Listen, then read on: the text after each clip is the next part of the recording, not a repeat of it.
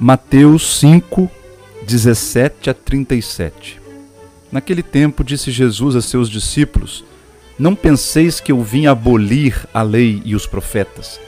Não vim para abolir, mas para dar-lhes pleno cumprimento. Em verdade eu vos digo: antes que o céu e a terra deixem de existir, nenhuma só letra ou vírgula serão tiradas da lei sem que tudo se cumpra. Portanto, quem desobedecer a um só destes mandamentos, por menor que seja, e ensinar os outros a fazerem o mesmo, será considerado o menor no reino dos céus. Porém, quem os praticar e ensinar, será considerado grande no reino dos céus. Porque eu vos digo: se a vossa justiça não for maior que a justiça dos mestres da lei e dos fariseus, vós não entrareis no reino dos céus. Vós ouvistes o que foi dito aos antigos: Não matarás. Quem matar será condenado pelo tribunal. Eu, porém, vos digo: todo aquele que se encoleriza com seu irmão será réu em juízo. Quem disser ao seu irmão patife será condenado pelo tribunal. Quem chamar o irmão de tolo será condenado ao fogo do inferno. Portanto, quando tu estiveres levando a tua oferta para o altar, e aí te lembrares que teu irmão tem alguma coisa contra ti, deixa a tua oferta aí diante do altar e vai primeiro reconciliar-te com teu irmão. Só então vai apresentar a tua oferta.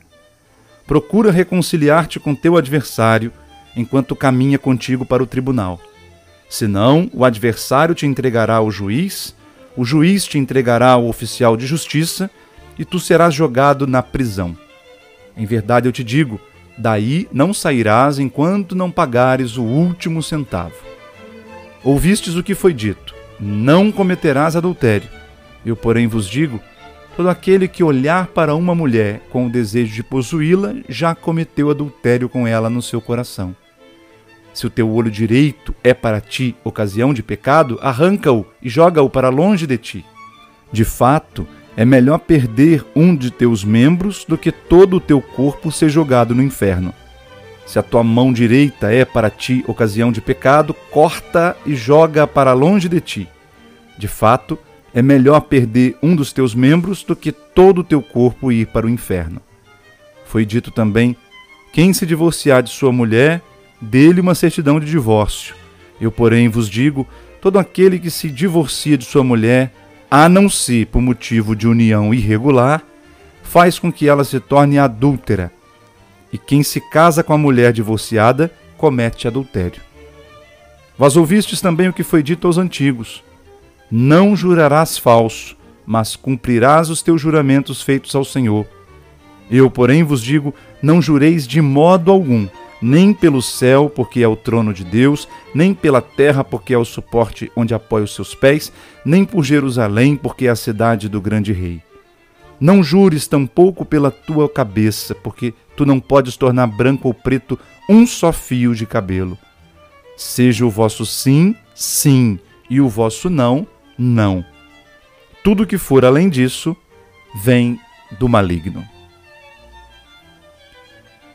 Irmãos e irmãs, esse sexto domingo do tempo comum, nesse ano A, ainda no contexto do Sermão da Montanha, essa leitura contínua que estamos fazendo do capítulo 5 de Mateus, o Senhor faz um grande comentário comparando a lei de Moisés com a nova aliança, o mandamento do amor, que na verdade não contrapõe-se à antiga, mas vem dar-lhe o pleno cumprimento. Não é que Jesus tenha revogado a antiga aliança para estabelecer a segunda. Não. A nova aliança é a forma correta de se interpretar a antiga, já que os fariseus e os mestres da lei interpretaram de maneira tão fundamentalista. E além disso, o Evangelho, que é o ensino que nosso Senhor nos dá sobre a lei de Deus, nos leva ao centro, ao espírito da lei. Não fica preocupado com uma interpretação literal da lei. Isso não significa relaxar, pelo contrário, Jesus é ainda mais rígido na sua forma de interpretar a lei, porque o grande critério para Jesus é o amor a Deus e ao próximo.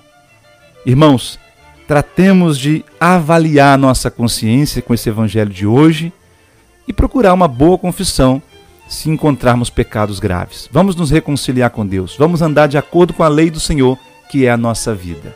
Deus abençoe você.